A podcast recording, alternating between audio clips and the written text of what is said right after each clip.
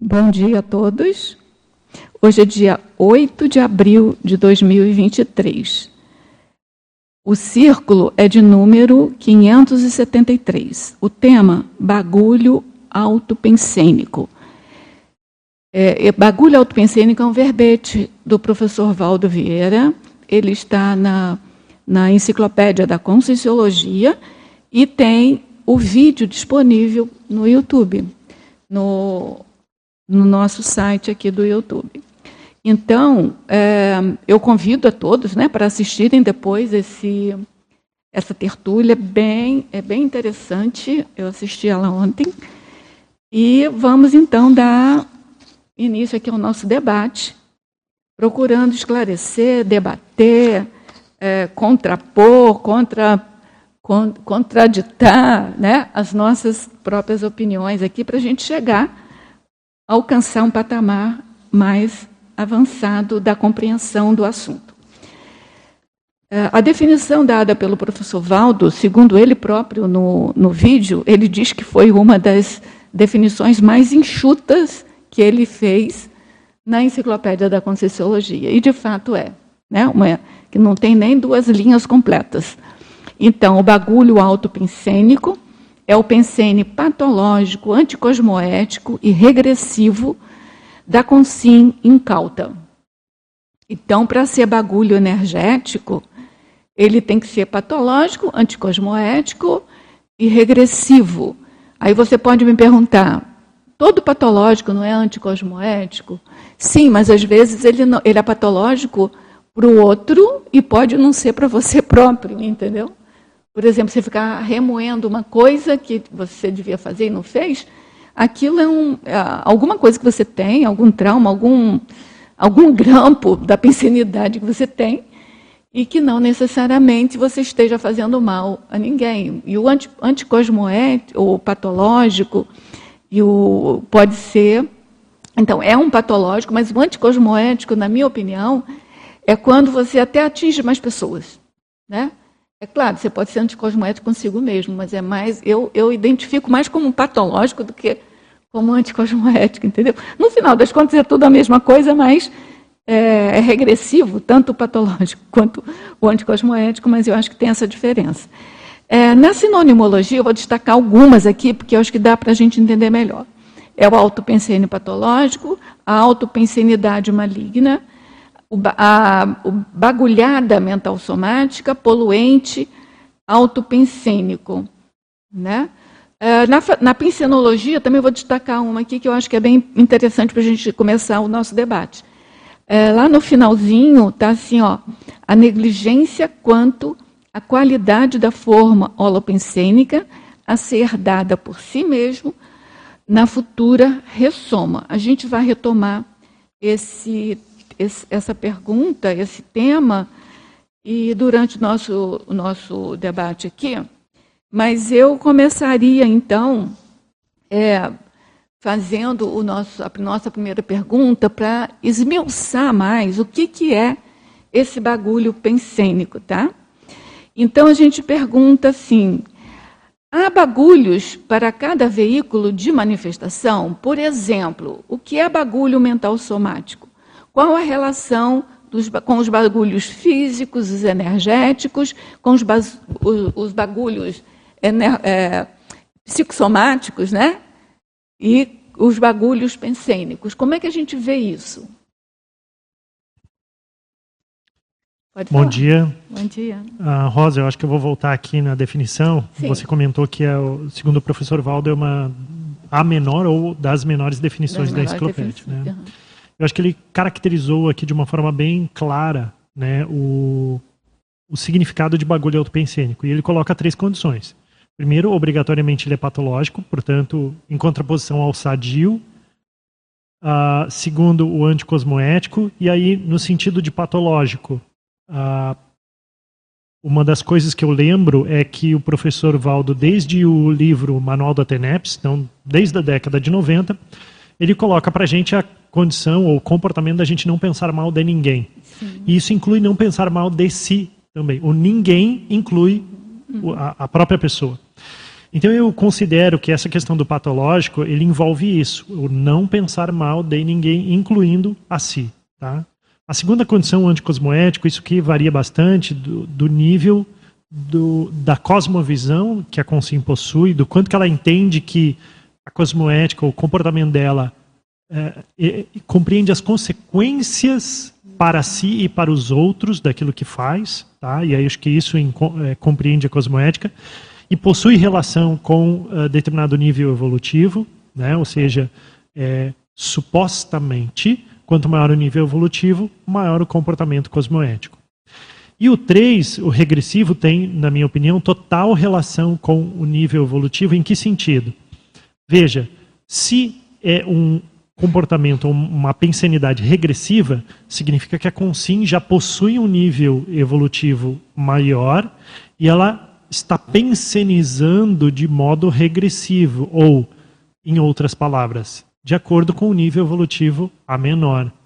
É, do ponto de vista da psicologia, uma pensenidade regressiva é quando, ou qualquer comportamento regressivo, é quando a pessoa, por exemplo, é adulta e tem um comportamento infantil. Né? A gente, na psicologia, dá o nome de comportamento regressivo. Pois bem, olhando do ponto de vista da escala evolutiva, portanto, podemos entender que esse bagulho autopensênico regressivo poderia ser a pessoa se encontra num nível, determinado nível evolutivo e sua pensenidade naquele momento, não necessariamente para sempre, mas okay. naquele momento está a menor. Eu acho que essas três condições, quando elas se reúnem, né, estão reunidas, essas três características quando reunidas, é bagulho autopensênico. Agora, você lembra que o professor Valdo sempre falava que se a pessoa parou já está re regredindo. Então, assim, talvez é, poss possamos incluir aí não só aquele que ela está, por exemplo, ela poderia estar no nível X e está no, no, no, nível X menos delta X, entendeu? Pode ser que ela esteja parada ali no, no X, sendo que ela já tem condições para ir para mais, entendeu? Então, parou já é regressivo. A impressão que me dá é assim, ó, um bagulho energético é aquele que te mantém ali. Não necessariamente. Quer dizer, também é isso que você falou, né? É aquele que te traz para trás, assim, né? Que, que, que, faz você retroagir na, na escala evolutiva. Mas também tem aquele que te bloqueia ir para frente. Né? E aí, é, eu acho que pode ser isso também. Né? Então, tudo bem, gente? Mais alguém aí?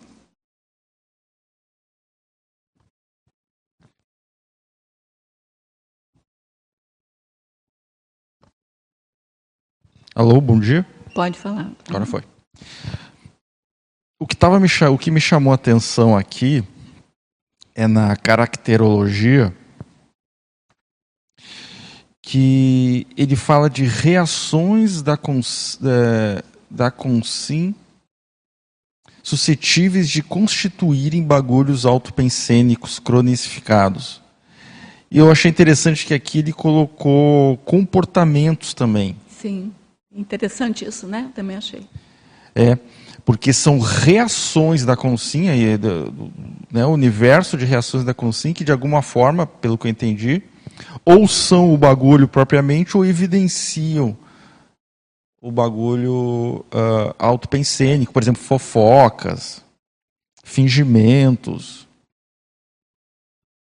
então, agressividades, então transcende um pouco o processo só intraconsciencial, pelo que eu entendi aqui. Não sei o que, que tu acha.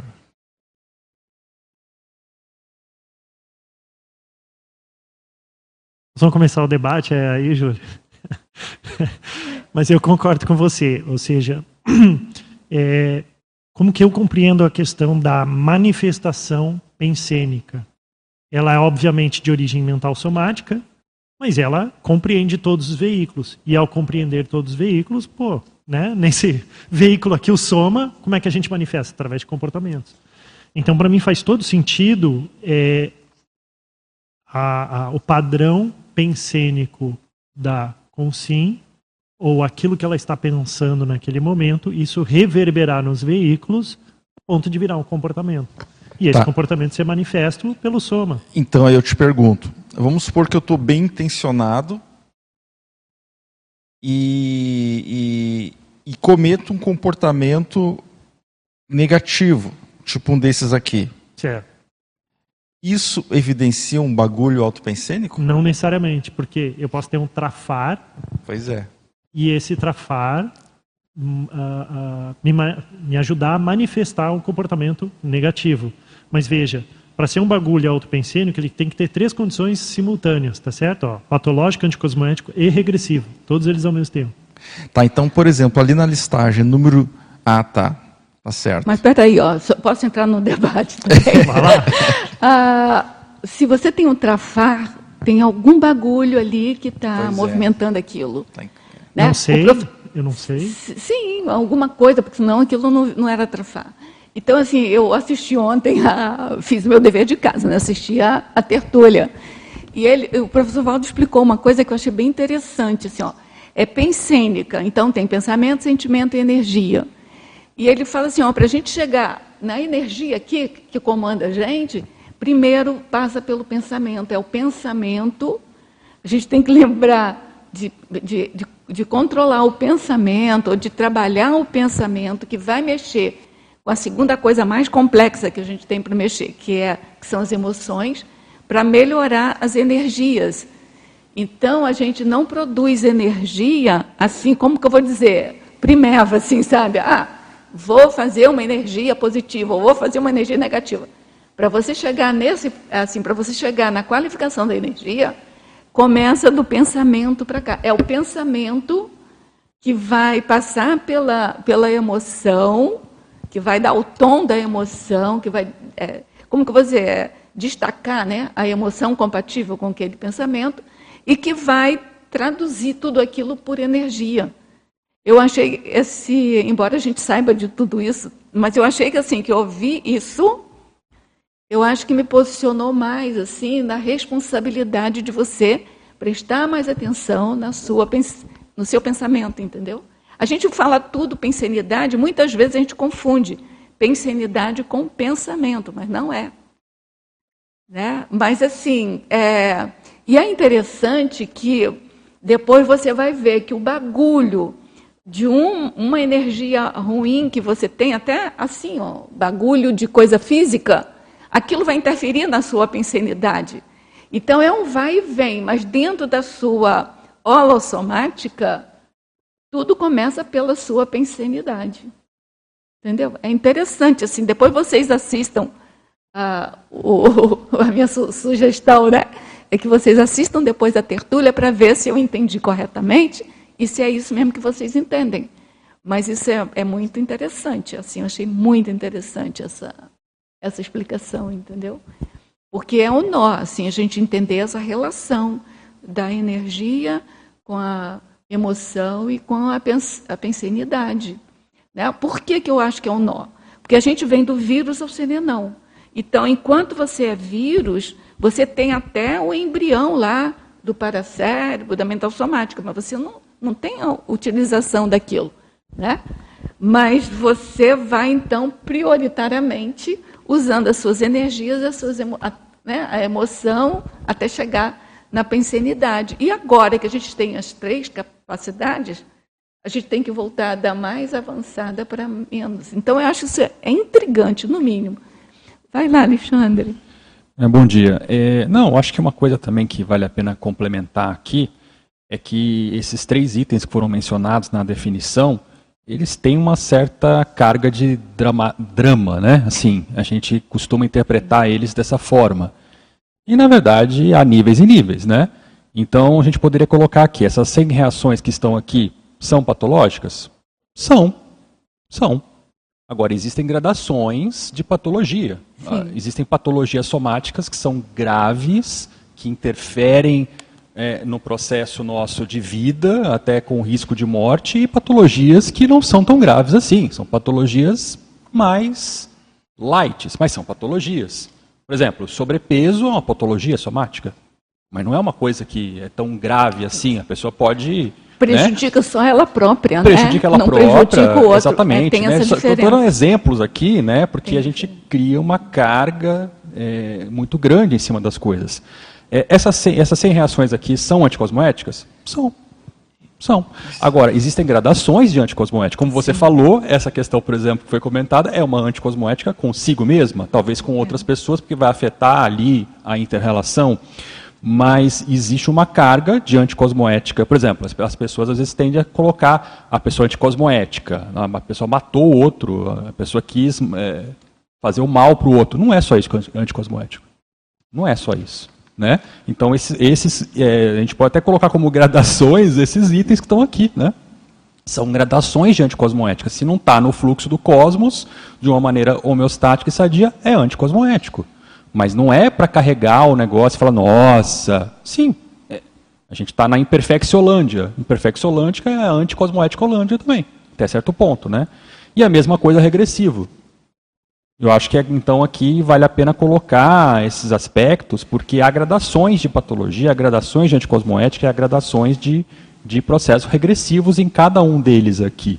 Né? Então, é, eu acho que é, desdramatizar esses itens, de alguma maneira, nos faz olhar é, mais o que eu tenho com cada um desses itens, e não assim, esse eu tenho, esse eu não tenho, entendeu? Uhum, que é uma uhum. coisa mais presunçosa no meu ponto de vista. Agora, esse enunciado está intrigante. Eu, eu, é, esse enunciado está intrigante, porque assim, ó. Tem uns são... neutros ali, Alexandre. Pelo menos eu achei aqui uns. Irreverência, por exemplo, é neutro, não seria? Então, mas olha só, isso que eu queria voltar no enunciado que você chamou atenção, Júlio, uhum. que eu acho que é fundamental a gente entender aí, ó. São 100 reações da consim suscetíveis de constituírem bagulhos autopensênicos cronicificados. E aí chamar atenção para o cronicificado, que eu acho que é isso que eu o, acho que é o Nonato está trazendo à tona da qualificação ou né, níveis de profundidade do problema, né? E aí que o cronicificado, eu acho que ele dá a, a, o tom de que podemos eventualmente manifestar algumas dessas situações, mas o problema maior é o crônico, né? Quando ele se torna um comportamento cronificado. E, e, e, aí tem aquela coisa de causa e efeito. Então, do jeito que está aqui, parece que são essas reações que vão gerar o bagulho energético. Mas, assim, a impressão que dá também é que é um, uma coisa, uma via de dupla, né? Porque alguma coisa de bagulho energético, de pato pensenidade, de, é, de pensenidade, assim, de pense, no sentido de pensamento, você já tem que gera aquelas reações. Mas o que está escrito aqui é que as reações que são instintivas, na maioria delas aqui são instintivas, elas geram, foi assim que eu estou entendendo aqui, é, constituem, ou seja, criam bagulhos autopensênicos cronicificados. Então, você já tem um bagulhinho ali, mas se você deixa essas reações continuarem, você vai cronicificar aquele bagulho que você já tem. Foi assim que eu entendi, sabe? Eu não sei se eu estou correta. É, eu queria botar para vocês é, falarem. É, por exemplo, aqui, ó, se pegar o item 35, dúvidas, né, que o, Júlio falou, a dúvida é o pilar do princípio da descrença, que é o pilar da conscienciologia. Isso. No entanto, o que está sendo colocado aqui é que essa dúvida pode ser patológica, pode ser anticosmoética, pode ser regressiva. Isso. Né? Então, Isso. assim, aqui a gente pode, pode pulsar... E pode, e pode cronicificar o, o, o, bagulho. Vai, continua. Desculpa. Não, é isso aí, perfeito. Acho que é isso aí. É só para a gente tentar ver é. de uma maneira Pegando que... aí o exemplo da dúvida, né? Aí se a, a, a consciência, ela sempre está ali na dúvida e ela ela se desorganiza por conta disso e entra em conflito. Aí vem a questão do murismo, né? É aquela consciência murista. Fica lá, sempre, para que lado que eu vou? Aí fica crônico, né? Então, ela, ela, é o, a forma dela se manifestar, o mecanismo de funcionamento dela patológico vira esse, né? Então, talvez a raiz é, desses bagulhos autopensênicos que vão ficando aí cronicificados seja um trafar, né? Talvez não, eu acho que sim, né? não, é porque nós estamos aqui nos talvez, debatendo, né? sim, sim, então, sim, eu sei. Então Mas é a partir do que, que não foi reciclado que é. engancha, né, Rosa? Porque quando a gente fala aqui de reação, tipo, é algo que veio de fora para dentro. Então a Rosa falou algo e eu me reagi com o meu lossoma inteiro ali, né? Mas o que que engancha em Hermânia, né? Em qual desses aqui que é algo que em mim é crônico, né? Então, acho que é, que é por aí que a gente pode ir, ir percebendo. É, agora, essa palavra autopensênica ou autopensênico, a gente não pode, ou não deve, né, menosprezar a condição da, das três, né, do pensamento, sentimento e energia. Porque a gente tem um hábito, eu estou dizendo de mim, de, de, assim, majorar ali a coisa do pensamento, quando eu falo pensênico, né? Mas não é, você tem os três ao mesmo tempo. Então, pelo que eu entendi lá da tertúlia que eu assisti, começa pelo pensamento, né? Aquilo, é, a, a, a energia é a expressão daquilo que você pensa. Então, vem um pensamento, aquele pensamento mexe com a tua emoção, é, a emoção, então, junto com o pensamento, tem uma energia que expressa aquilo, e aí, pronto. Se você cronificar isso, você tem um bagulho energético. Entendeu? É bem assim. É, não dá para você separar muito do pensamento, mas é assim, é a origem de tudo, né? É a origem de tudo, assim. Porque uma coisa que eu vi também na tertúlia, que eu sempre falo, mas eu não, não lembrava de eu ter ouvido, é assim, ó, a gente vem do vírus ao serenão. Então tem aquele verbete para a construtura. Você vai se construindo, você que constrói o seu micro-universo consciencial. Então, você antes, você usa mais os instintos, você usa a violência para você se proteger. Só que a gente agora, né, não precisa mais daquilo. Então, a gente está tentando limpar essa parte assim mais, mais psicossomática, mais emocional, né?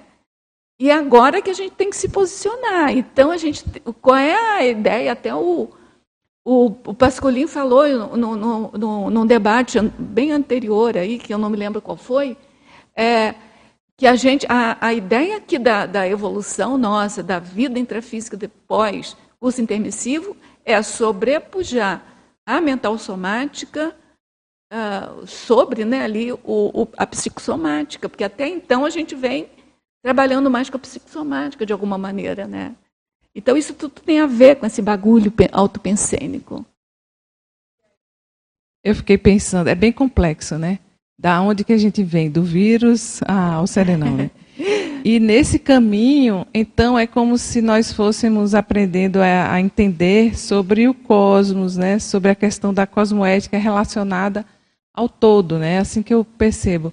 E dentro dessa compreensão, que vai usando ali os atributos do mental soma, é que a gente vai conseguindo entender as, as, o psicossoma, né? E às vezes até ali um, uma energia que chega. Então, a partir do desenvolvimento desses atributos do mental soma, a partir da compreensão do mecanismo do cosmos, né? Claro que a gente vai entendendo esse mecanismo é, em cada patamar evolutivo que a gente se encontra.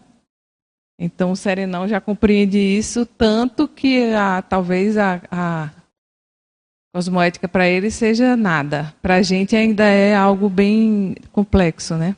Eu, eu vim caminhando hoje para cá e fiquei pensando assim, né, a quantidade de, de seres, né, de, de pré-consciências que a gente vai encontrando no caminho, né? A quantidade de planta que é diferente, de porque quando você vem de carro é diferente, né, de, de andar por aí e um, um, bicho. Eu falei, nossa, como que a gente faz para entender tudo isso, pra, até para classificar tudo isso em categorias, para você. É justamente o que você está falando, né, Rosa? Tem, tem relação com a evolução e de como que a gente compreende todo esse universo aí, né? Eu não sei se eu estou viajando na batatinha, mas eu entrei aqui no tertuliário. Tá Parece ótimo. que hoje o negócio está para a gente expandir, né? Para entender, entender esse assunto aqui. Rosa, é, eu acho que vale a pena a gente pegar na página 2 a questionologia, lá no final da página 2, que eu acho que o professor Valdo ele dá um pouco da tônica do, da nossa relação com o bagulho autopensênico. Ele pergunta: você ainda alimenta algum tipo de bagulho autopensênico? Então, uh, veja o tipo da pergunta. Ainda alimenta, quer dizer, a gente ainda dá foco, dá força, a gente ainda é, valoriza determinados comportamentos que nós já podemos deixar de ter esses comportamentos? Acho que essa pergunta ela dá um pouco do, da síntese do, do, do modo pelo qual nós devemos olhar para este assunto. Foi ótimo você falar isso, porque eu tinha pensado de falar isso, que o nosso objetivo aqui é, chegar nesse ponto da autoavaliação, né? E foi, foi bom, porque eu, tinha vai passado isso. Mas, agora, essa frase aqui tem uma coisa, sim, muito sutil, pelo menos para mim, mas muito forte, que é assim, a gente tem, a gente já tem bagulho, bagulho autopensênico. A gente tem, ele só está perguntando se a gente alimenta. certo? Ele não está fazendo subterfúgio assim, você tem bagulho. Não, se alimenta. Então é bem sutil, mas a gente tem, né? Então é, é o que o, o Nonato falou. A gente tem que pegar essa listagem aqui de 100 e dar uma vasculhada para ver o que, que a gente pode ir limpando, né? Fala. Tem que ter um microfone, por favor. Pega o microfone, por favor. Não, não, não. É porque está sendo transmitido. Certo. Obrigada. Bom dia, bom dia a bom todos. Bom dia, bom dia. É, eu não sei nem, aliás, se a minha pergunta é coerente. Não, não tem problema. Porque eu sou iniciante. Né? Então, assim, eu vim na juventude de uma formação católica. Mais tarde, achei que não estava muito bom para mim, eu passei para o espiritismo. Né? Então, essa situação de muitas vidas, de evolução, essas coisas assim, eu tenho uma noção bem clara dessa situação. Ocorre que é, eu fico nervosa. Quando eu falo ao microfone, eu fico nervosa. Então, eu não sei direito se vai sair o que é que eu quero dizer.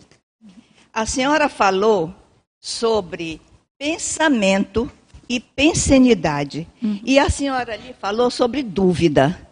E é uma coisa que eu não gosto de ficar na dúvida das coisas quando eu quero saber. Então, eu, em sala de aula, eu sempre fui, sempre pergunto muito. Eu faço os cursos da conscienciologia, eu sempre pergunto muito, porque quando eu não entendo, eu quero entender. E então, a minha pergunta para a senhora, para vocês aqui que são mais entendidos do que eu, é o seguinte: fazer a diferença entre pensamento e pensenidade. Porque a pensenidade, a senhora acabou de dizer, vem do pensamento e tal. E aí, como é que fica essa situação? É pensamento, é pensenidade? O que, que é? Quer, quer responder? Oh, a pensenidade, a palavra, ela tem em si o pensamento, o sentimento e a energia. Ouvi qual a é, falar. qual é a mensagem que a gente tem aí? Você pensou alguma coisa? Você lembrou? Você pensou a respeito de qualquer coisa? Você já está tendo uma, um sentimento sobre aquilo e aquilo já está emanando algum tipo de energia. Por isso que a gente não dissocia o pensamento, aquilo que você pensa, daquilo que você sente e daquilo que você emana de energia. A diferença é essa. Então, é, é quase que didática isso, sabe? Porque é, o nome, é, compreendendo esse nome ou não, o que de fato acontece é que quando você fez essa pergunta, você já teve uma emoção envolvida e já teve uma energia envolvida.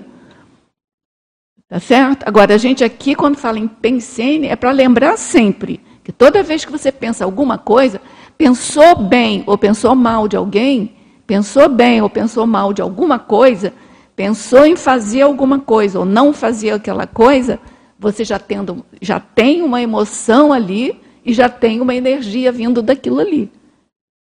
Por isso é que você, você, por exemplo, outra pessoa que tem um pouco mais de sensibilidade, você pensou, a outra pessoa pode ler a tua pensanidade. Porque vem tudo junto, vem a energia e vem a emoção. Entendeu? Aí a pessoa é, consegue é, a, a, ter a aquisição daquilo ali por todo esse veículo, de, de, por todas essas, essas vias, ou energética, ou emocional, ou do próprio pensamento puro. Entendeu? Pode-se dizer, então, que a pensanidade é, é assim, é um pensamento mais complexo que o pensamento comum, que o, não sei, não sei me referir. Eu acho que é isso que a Rosa falou, é didático. Como? Né? É didático. Ah, ah, se você for pegar a diferença entre, entre é, pensamento e pensenidade, é uma diferença didática de abordagens. Né? Porque, por exemplo, é, a psicologia, outra, outras linhas de conhecimento, considera, em geral, né, o pensamento de uma forma isolada, sem ser é, inseparável com energia e com é, emoção, sentimento. Então, ah, está falando de pensamento, está falando de ideia, está falando de, é, do processo mais mental. Né? A, a Conscienciologia fala de pensenidade como um processo é, que é indissociável, inseparável com energia e sentimento.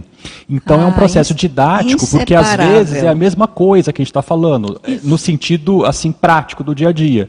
Só que para abordagem convencional, o pensamento muitas vezes está isolado, não se considera ligado à, à, emoção e energia. E quando a gente fala de pensanidade, a gente está deixando claro que para nós isso é inseparável. Né?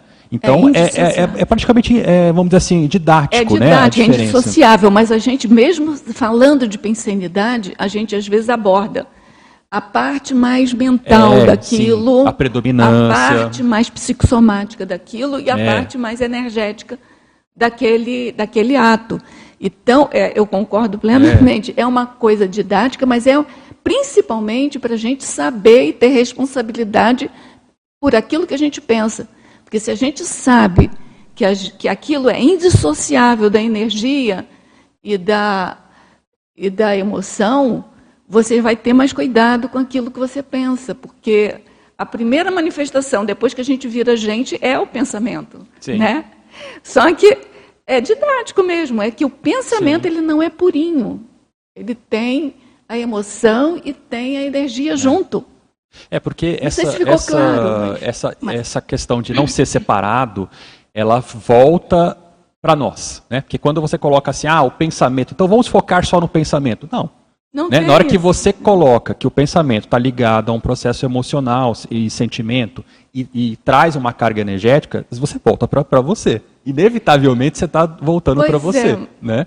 Então essa, essa, essa é, didática... Enquanto a gente tem o, enquanto a gente tem holossoma tri, triveicular, entendeu? É. Porque a tendência da evolução é você chegar num ponto que você viva só de mental soma. Sim. Entendeu? Que a gente não sabe como é que funciona a o A gente não sabe né? como funciona. Mas assim, por isso é que é didático, as coisas funcionam ao mesmo tempo, elas são indissociáveis, mas a gente aqui trabalha o pensamento, porque tudo começa pela forma que você pensa, só que você. É isso que é importante do Pensene. Você pensa, mas aquilo que você pensa, você emana energia, sim, você emana. Sim, sim, e, e, vem uma emoção junto, não tem como separar. É, e tem aquelas expressões que a gente usa também, que é do tipo, o pensene carregado no pen, né? A gente fala isso também, né? Ó, tá carregado no pen, quer dizer, essa pensenidade está mais carregado na, na ideia, no pensamento, né? isso. né? A evolução é isso. isso Lembro do que o é. Basculin falou há um tempo atrás. A gente, depois do curso intermissivo, que tomou conhecimento dessa importância de trabalhar mais, né? É. A mental somática, a gente vem carregando mais o pensene no pen porque é isso que vai comandar a evolução. A evolução é isso. É trocar o carregamento do N e do sentimento para o carregamento do PEN.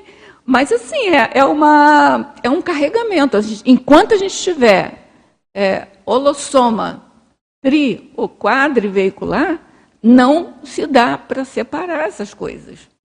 Não é? É verdade. Bem, muito obrigada pelo esclarecimento. Mas deu para clarear, assim, a, a ideia? Sim, eu entendi bem. Tá bom. Obrigada. Mais alguma coisa, gente? Você queria falar, Júlio? Bom, aí eu tenho uma pergunta aqui para fazer para vocês, que é o seguinte: os caprichos que a gente tem, eles podem ser considerados bagulhos energéticos, todos eles, e quais tipos? Tem capricho positivo, assim, que não seja bagulho? Eu acho que. Bom, não vou falar antes, não. O que, vocês acham? Oh, não, a gente Vou continuar na dúvida junto com vocês. Às vezes alguém fala assim, nossa, fulano é tão caprichoso, né, na hora de fazer a tarefa ou fazer um trabalho, né? Então a pessoa faz com capricho, né? Mas eu acho que tem aquele capricho, né, que, que é um bagulho, né? No sentido às vezes carregado com um, um egoísmo. Então, Se Rosa não passar e me der bom dia olhando para mim sorrindo, né, eu, como pessoa exigente e caprichosa, vou achar que Rosa já não gosta de mim, né? Então tem caprichos e caprichos, né? Esse do detalhismo, do, é, de fazer a coisa bem feita e tudo, eu acho que é positivo, né? Pode não ser um bagulho, né? Mas vamos ver o que os colegas acham aí, né? É, vamos ver. É porque capricho tem uma coisa assim muito é, psico, psicológica, né? Eu acho que é um nome assim. Mas eu acho que eu concordo contigo, assim, que tem que Teria ter... que ver a definição de capricho, é. então, né? Ah. Eu, eu concordo, porque justamente a depender de como a pessoa ela utiliza essa palavra capricho, se for no sentido de a pessoa se esmera em realizar determinada tarefa. Portanto, ela está usando a palavra capricho como sinônimo de esmero. Né? A pessoa se capricha na hora de fazer, ela se esmera. Isso é algo positivo. Agora, deu a entender, Rosa, que ah, quando você fez a pergunta, não se referia a esse lado, mas sim ao outro de a pessoa ela é teimosa, então é, tem um capricho, ela teima em continuar se comportando de determinada forma. Eu acho que a sua pergunta foi mais nesse sentido. É, tem o item que, 14, tá? Daqui da. É, e eu acho que nesse sentido é, da palavra capricho, aí sim tende, e aí é uma tendência, tá certo? Eu acho que tende a ser mais patológico. Eu, eu havia uma, uma definição. Peraí, espera o microfone ligar.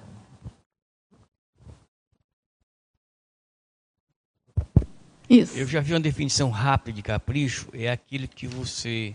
Ainda não está ligado. Não, não. É, pega o outro microfone, vai. O capricho geralmente é aplicado para aquela pessoa que quer que o outro siga os seus procedimentos, suas, tá? suas atitudes. É uma, uma forçadinha de barra, né? Quer dizer, o cara ele exige que o outro siga aquele pensamento dele. Isso é, que é uma definição que eu vi uma vez de capricho, me chamou muita atenção. Nesse caso, não é tão positivo assim, porque você está querendo que o outro siga os seus caprichos, né? os seus ditames, né? Quer dizer, é um ditadorzinho aí querendo que todo mundo siga o seu, a sua cartilha, né? É isso. mais ou menos aí. Eu acho que é nesse sentido que é, tá aqui Portanto, não é tão positivo. Agora, no sentido assim, olha, eu, tem muitas palavras aqui que eu estou considerando assim como ela se fosse neutra, né? Foi dito sobre a, a, a dúvida. Existe outra, mas está em minoria, tá? Está bem em minoria as que eu considero neutra aqui. Está bem em minoria. Talvez um, no máximo cinco, né? No máximo cinco. Eu não olhei direito não, mas no máximo cinco. Tá? Está bom essa listagem, está fantástica. Eu, é. eu pensei que muitas palavras aqui entrassem nesse, nesse rol de, de de autopensenidade, né? De quatro pensenidade, essa coisa toda. Essa dúvida aqui também, eu acho que foi o, não sei se foi o Júlio ou o Nonato que levantou, uhum. que levantou, mas essa dúvida aqui é aquela dúvida que bloqueia a autotaquimitmia. É, é, entendeu? De você resolver as coisas com clareza ali. É, tá é aquela dúvida que é né? Essa dúvida Hã? aqui está dentro do processo textofóbico de verdade. É, é, não é, é, aquela dúvida, é do, dúvida do, princípio da descrença, não. Da pesquisa, Porque a ciência né? toda é baseada na dúvida. Não teve dúvida, já é, já é verdade absoluta, né? já, tende, já tende a entrar nas verdades absolutas. Então ela está Mas eu acho importante a gente aqui Sim, falar claro, das duas é. condições, é... sabe? Daquela não, que é positiva e daquela que não claro, é. é. Porque senão nós definiríamos os, os verbetes como como nosográfico, como é, e tem pessoa que discute isso assim, eu digo, rapaz, calma, depende do que uhum. está lá dentro do verbete. Uhum. Né? Mais alguma coisa, gente? Vou falar agora, vou perguntar para vocês o que, que vocês acham da imaginação. A imaginação, ela pode incrementar o bagulho autopensênico e de que modo a imaginação pode ajudar na ortopensenidade, se é possível ajudar na ortopensenidade, o que, que é que vocês acham sobre imaginação? Como é que a imaginação se relaciona com essa questão do bagulho autopensênico? Muito bom. A, a característica da imaginação, acho que ela é um, é um atributo mental somático, né? a capacidade de imaginar. É, e aí eu acho que, como tudo na vida, depende de como a consciência utiliza determinados atributos ou determinadas ferramentas.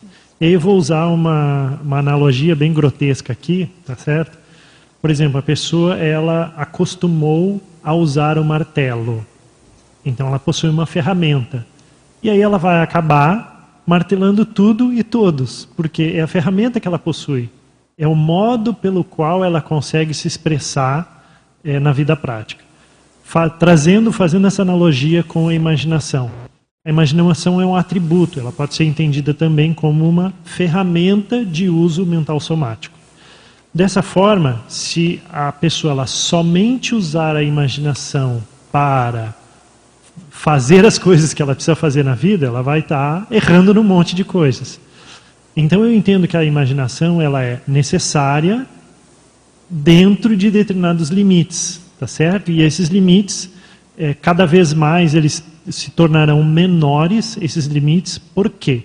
Porque se a gente olhar aqui uma própria frase que tem em uma outra um outro local aqui da frase da... enfática é a frase é a ortopensata na última frase vê se não é na última página da última página isso vê se é isso não não era isso que eu não, ia não. dizer não ah. mas uh, eu acho que aqui está na uh, na página 3 é. Tá que ele fala da experiência pela experiência expressa. Ó, página 3, o primeiro item do argumento, do, do dicionário de argumentos, a antilucidologia, está na quarta linha. A autocognição obtida da experiência. Eu acho que a experiência ela é mais importante do que a imaginação.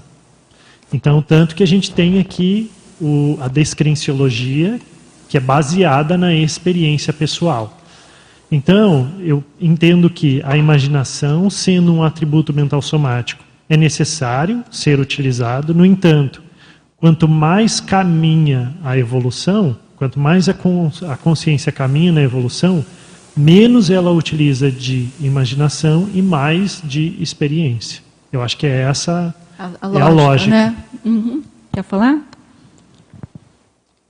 É, a, igual o Marcelo falou, realmente a imaginação ela é neutra, né? Você pode usar ela evolutivamente, uhum. positivamente ou, ou, de maneira patológica. Tu vê, por exemplo, o Einstein. O Einstein falava muito da imaginação, ele fazia muita propaganda, ele dizia inclusive que a imaginação era mais importante que outras coisas e tal. Agora, a questão da imaginação que é a faculdade de, de, do espírito representar imagens, está muito ligado à criatividade, à invenção, é, é, é, a desconexão com a realidade. Né? Então, por exemplo, vou dar um exemplo, tá? Um, a pessoa muito ansiosa, por exemplo. Às vezes, é, aquilo ali, por que aquilo ali é um bagulho autopensênico? Porque a imaginação dela fica o tempo todo criando, inventando é, consequências negativas, coisas patológicas, ameaças, perigos, riscos. Então, é, é, então isso aí aumenta o medo dela. Isso aí tudo está ali, a imaginação está criando um monte de coisa. Muitos transtornos psicológicos, eles têm como pano de fundo, aqui ó, distorções autopensênicas, que é um aqui da, da, da pensenologia. Tudo é a, a imaginação desregrada. Vocês estão falando de imaginação descontrolada, né? Porque Descontrolada, exatamente. Que é a que você... forma o bagulho autopensênico. Talvez pra... o bagulho autopensênico, a, a, imaginação em si, ela não é um bagulho autopensênico. Não é. Uhum. Mas ela alimenta bagulhos auto, auto, uh, autopensênicos quando ela é desordenada, quando ela é alterada. Eu, eu concordo contigo também. É o que vocês falaram, né? Tem uma ortopensata aqui na folha por, 4. Por exemplo, em Rosa, paixonite aguda, por exemplo. Fica só na imaginação, é né? tudo, né, o amor platônico, aquela coisa do sofrimento. Por outro lado, quando você vai fazer um trabalho de pesquisa, um trabalho que você tem que levantar hipóteses, a imaginação começa com a imaginação. Se você claro. não tiver imaginação, se não tiver hipótese, projetos você não que faz você nada. vai fazer, uhum. entendeu? Aí tem a ortopensata que contorna isso que a gente está falando. Ele diz assim, ó A imaginação ou a autopensenidade exige domesticação, pois é ilimitada tanto quanto é, ao bem quanto quanto ao mal. Entendeu? Então ela é neutra, é como neutra. vocês falaram. É, mas aqui no mas... caso do tema, que é o bagulho autopensênico, a gente está falando do viés negativo da imaginação. Isso quanto ao mal, né? né? É. é entendeu? É, para a gente materializar, primeiro a gente imagina algo, pensa em algo do sentido do que aquilo seria, né? Porém, ficar nisso ou a qualidade dessa imaginação é que vai, vai transformar ela em um bagulho, né? E aí me chamou a atenção aqui na página 3, quando ele fala da quem se afastou da arte mais cedo tornou-se serenão antes da gente, por ah. meio do autodiscernimento, né? Eu acho isso ótimo, isso é... Então, o, o, o, o, artista que continua, ele é o caprichoso imaginativo, né? Ou imaginativo caprichoso. A gente junta as duas coisas aí, né? É como se fosse o. Ele fala. É, é quase vício mesmo, né? A, a, nossa forma de pensar. E fica naquela tecla, sem fazer as reciclagens. Então é isso que vira bagulho, porque já não serve mais para aquela consciência, né? Talvez para outra esteja. O cara é belicista, né? né? Se ele entra na arte, talvez aquilo dê uma arrefecida, o cara vai ficar ali mais né, suave em algum momento. Mas depois de o curso intermissivo você continuar se manifestando através da arte, aí já é bagulho, né? Isso aí. Pode fazer, pode fazer.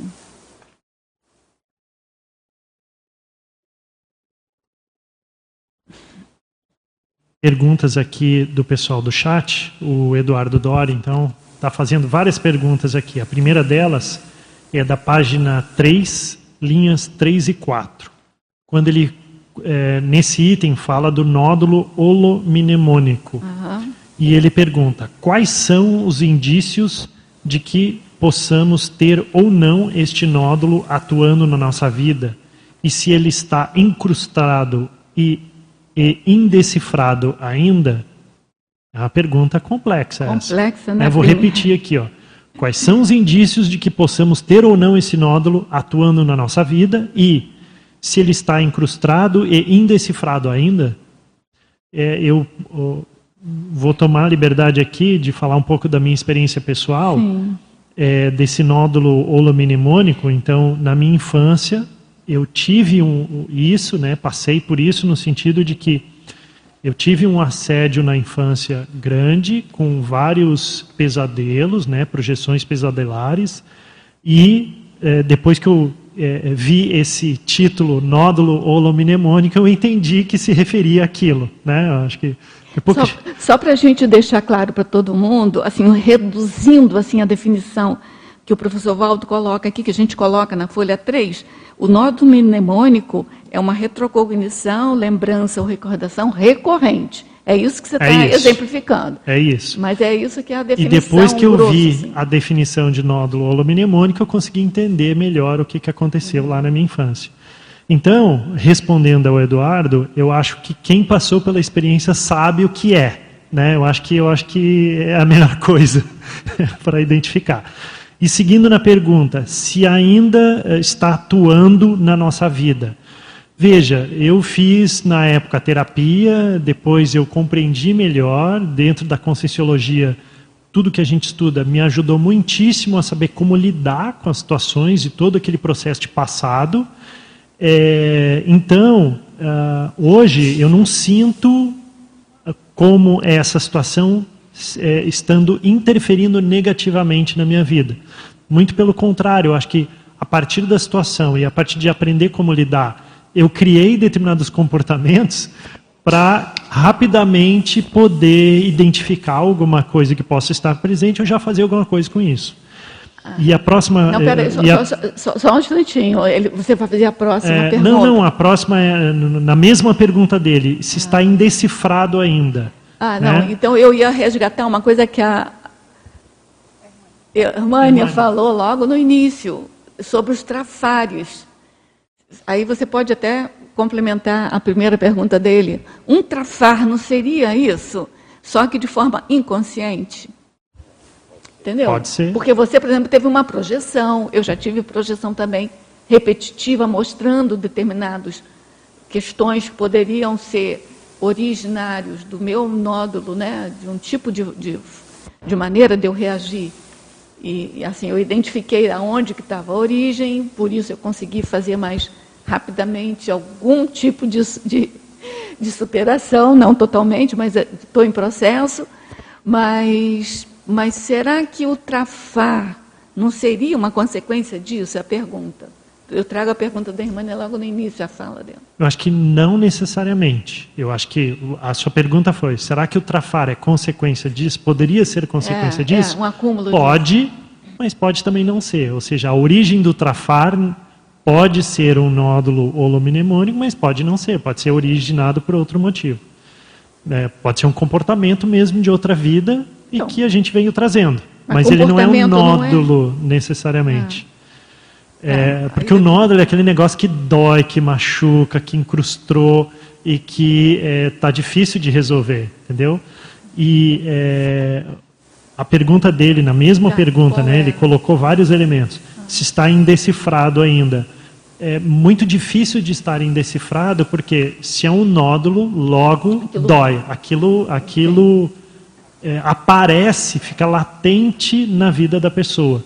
Então é pouco provável de estar, ele pode estar indecifrado no sentido de não saber o significado. Não, e de você mas não ser existe, existe. Você não saber também o auto, a, ter autoconsciência daquele problema ali. Né? Exato. Né?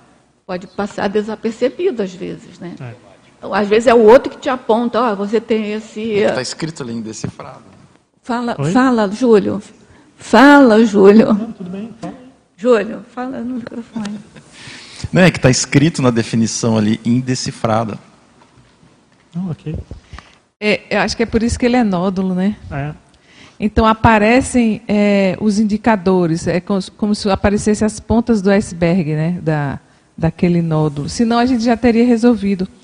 É, tem muita relação com a autoconsciência terapia, né?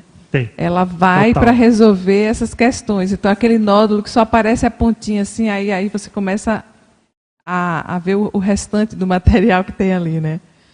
Eu vou dar um exemplo meu que eu acho que vai ajudá-lo. Por exemplo, é, a pandemia me mostrou um nódulo mnemônico, holomnemônico meu, que tem relação com aquela a máscara e você não poder respirar direito com aquilo. Né? E eu acho que juntou com a questão extrafísica de muita consciência sem, sem ar, né? E eu tive episódios de medo de ficar sufocada. Eu falava, mas de onde veio isso, né? E aí que eu fui entender, né? Que tem relação com. Eu fui para, fui lá, chamei, pedi atendimento consciência terápico, porque eu já estava usando técnicas e tudo mais, querendo compreender. Eu falei, não, vou lá para o evoluciário para esse negócio se expandir, para eu resolver isso aqui, né? Porque era realmente bem impactante a questão da emoção do medo, né? E aí eu, eu entendi que tem relação com um passado, talvez um trauma que tenha sofrido, ficado sem ar, ou uma máscara. Eu vi a imagem de uma máscara, sabe aquelas que usavam escravos? Que ela ficava grudada, acho que o resto da vida. Eu vi aquela imagem, então eu fui relacionando vários elementos para poder compreender esse, esse nódulo que chegou durante a pandemia. Né? Eu já tinha tido episódios na infância de quando uma blusa demorava a sair do corpo, um, uma roupa, e aquilo me, me deixava muito aflita. Aí eu fui lembrar dessas memórias da infância, da adolescência. E aí eu juntei tudo. Então eu tenho clareza que isso é um, um nódulo holomnemônico que eu estou aí é, tentando resolver, né? chegar aí na autocura disso. Mas é, sempre vai ter um indicador. Então a pessoa vai precisar observar, prestar atenção em si, nas manifestações ali do, do principalmente do psicossoma, se isso está relacionado a alguma imagem. Né? Então, assim, aí vai ter que entrar na questão de fazer sua autoconsciência terapia, na autopesquisa ali, na investigação, o que, da onde vem, né? E buscar uh, compreender e fazer os autoenfrentamentos, porque eu penso que quando esses nódulos holomnemônicos eles vão ficando mais claros, é para a gente sair deles, né? não ficar é, nessa, é, vamos dizer assim, nesse embrólio psicossomático, porque isso também, aí vai virar um bagulho, né? Eu estou aqui, tenho as ferramentas para resolver esse nódulo e eu não resolvo. Aí eu penso que cai no nosso assunto de hoje. É. Eu acho que é, uma forma de a pessoa identificar se ela está tendo isso é buscar na sua manifestação quais comportamentos estão enrijecidos, né? Estão ainda não mudaram, estão difíceis de reciclar, estão difíceis de mexer. Acho que isso é uma forma de identificar. Posso falar uma coisa Rosa, aqui? Tem mais, tô, depois eu... tem mais duas perguntas. Tá, aqui. mas eu vou só para ampliar assim a nossa visão aqui. Nesse verbete é, nódulo holomnemônico, o professor Waldo faz uma, uma enumeração de 15, onde nem todos são patológicos. Então, tem, por exemplo, aqui, ó, nódulo holomnemônico de excelência. É a competência genial, a tesaurização mnemônica. São nó, ele considera como nódulo mnemônico, ou seja, é aquilo que está.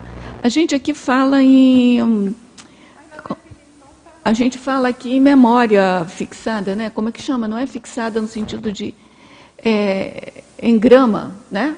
A gente fala em grama aqui. É como se fosse um par em grama, sabe? Então a gente evolui com os par em gramas, a gente evolui com esses holomnemônicos de excelência evolutiva. Né? Eu acho que isso é legal falar. É igual quando a gente tem preconceito, por exemplo, com convicção. Tem uma ortopensata que o Oswaldo fala, o serenão é quem tem mais convicções evolutivas. E convicção, no caso, poderíamos falar que é uma, uma um, um, nódulo mnemônico. Você tem convicção daquilo, aquilo é uma coisa que ficou ali fixada. Só que tem outro lado, né? Que é a convicção errada, a convicção patológica, a convicção regressiva. Ô, né? Rosa, mas na definição do nódulo, ele fala que é de base traumática, impactante. Mas eu acho que ele usou no sentido de impactante. Trauma de impactante, impactante não no sentido não, de psicopatologia. Isso. Pode ser, né? É. eu estou é. interpretando. Parece que é, vai nessa é linha, é nesse né? sentido. O professor Valdo gostava de usar essa palavra. Ele gostava de Traumático no sentido de impactante, é, aquela coisa que é, mexe com é. você. É, eu levei para o lado psicossomático. Você quer ver o outro positivo que ele fala aqui? É no número 8. Nódulo holomnemônico intermissivo. A ideia inata magna, a primazia mnemônica. Entendeu? Então, assim, eu me lembro do professor Valdo falando que no curso intermissivo foram colocados paringramas na gente que mudou a forma da gente pensar. A mudança para a gente, quando chegasse aqui, fizesse melhor a, a recuperação de cons, de megacons, né? Então, assim, só para a gente entender que às vezes a definição até pode ser nosográfica, no caso aqui, ela é neutra, né? Ela é neutra. Então, a gente tem o lado positivo e tem um lado negativo. Mas a impressão que me dá é que esse nódulo é no sentido de paringrama, sabe? De fixação. Você pode fixar uma coisa ruim, no, ruim no sentido de ser contra a nossa evolução, e pode fixar aquilo que é pró-evolução. Aí a única questão seria a própria palavra nódulo. Tem que ver esse nódulo é, é, neutro ou se ele é uma patologia, né? Aí realmente ficaria meio estranho. Sim, mas aí você sabe que o professor Waldo trans, é um transgressor dessas normas, dessas palavras, né? Então, é, eu costumo dizer que é, que é inversão de conceito, sabe? Ele usa, às vezes, um conceito carcomido, assim vamos chamar pela nossa utilização aqui intrafísica, para mudar a nossa pensinidade completamente ali. A maioria. Hã? Página 3.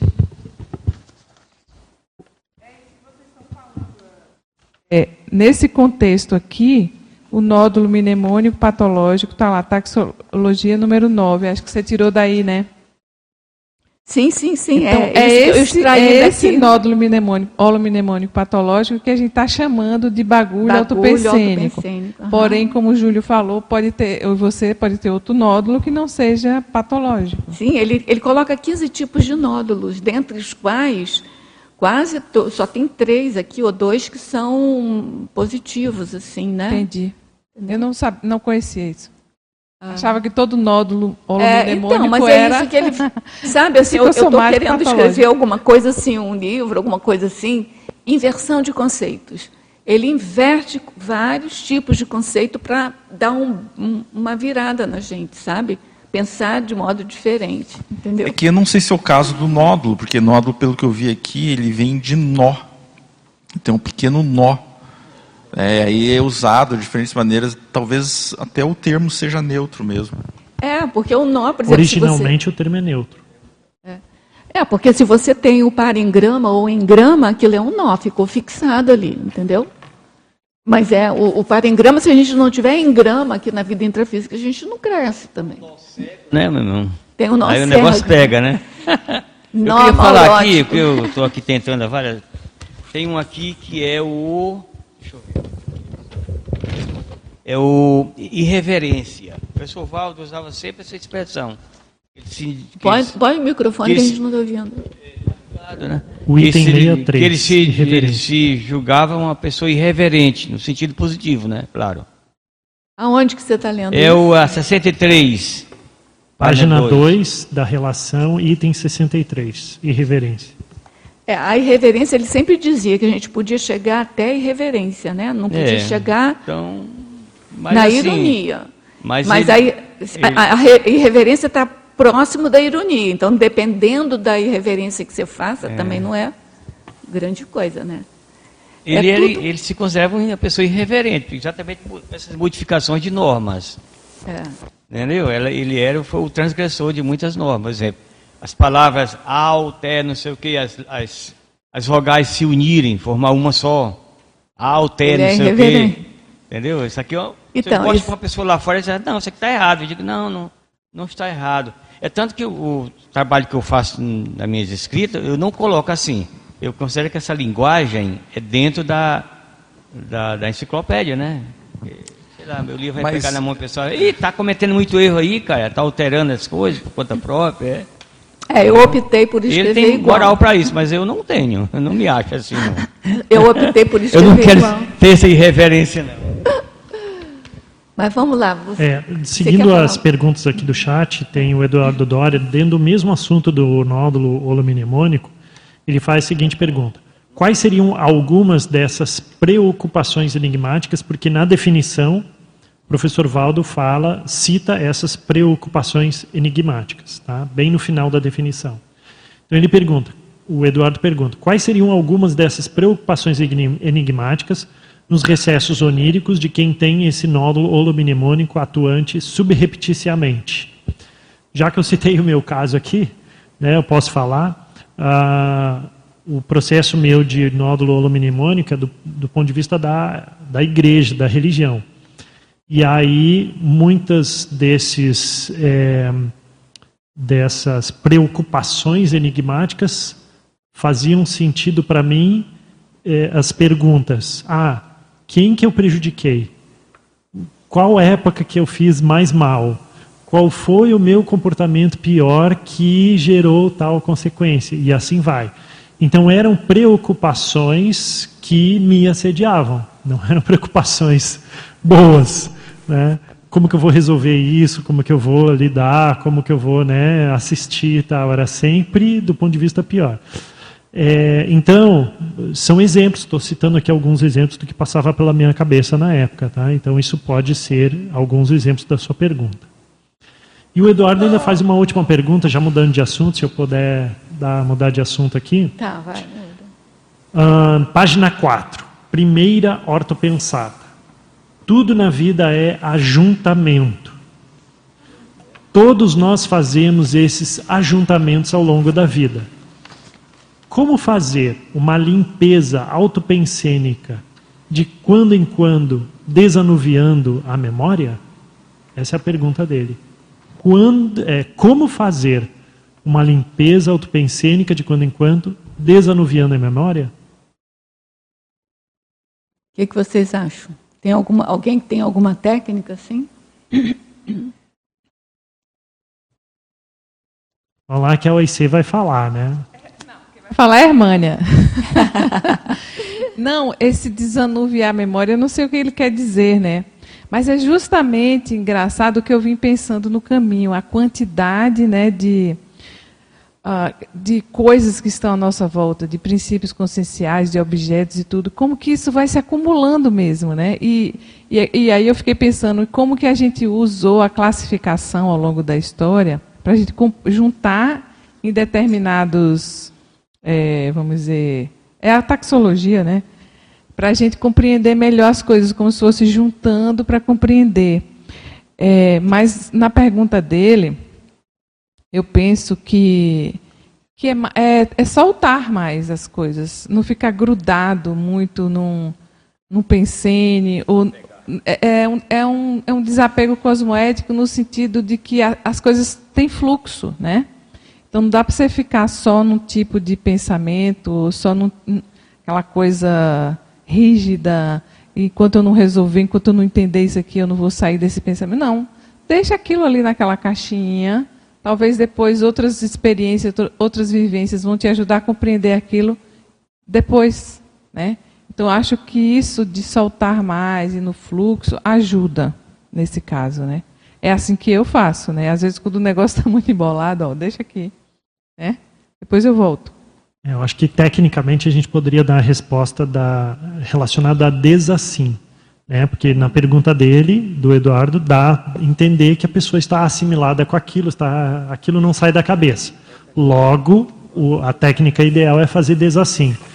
E aí dentro da desassim, o estado vibracional, e aí tem uma porção de uma outra alternativa é a pessoa refletir mais, aí tem uma porção de laboratórios que ela pode fazer aqui no CAEC ou em outros campos da conscienciologia.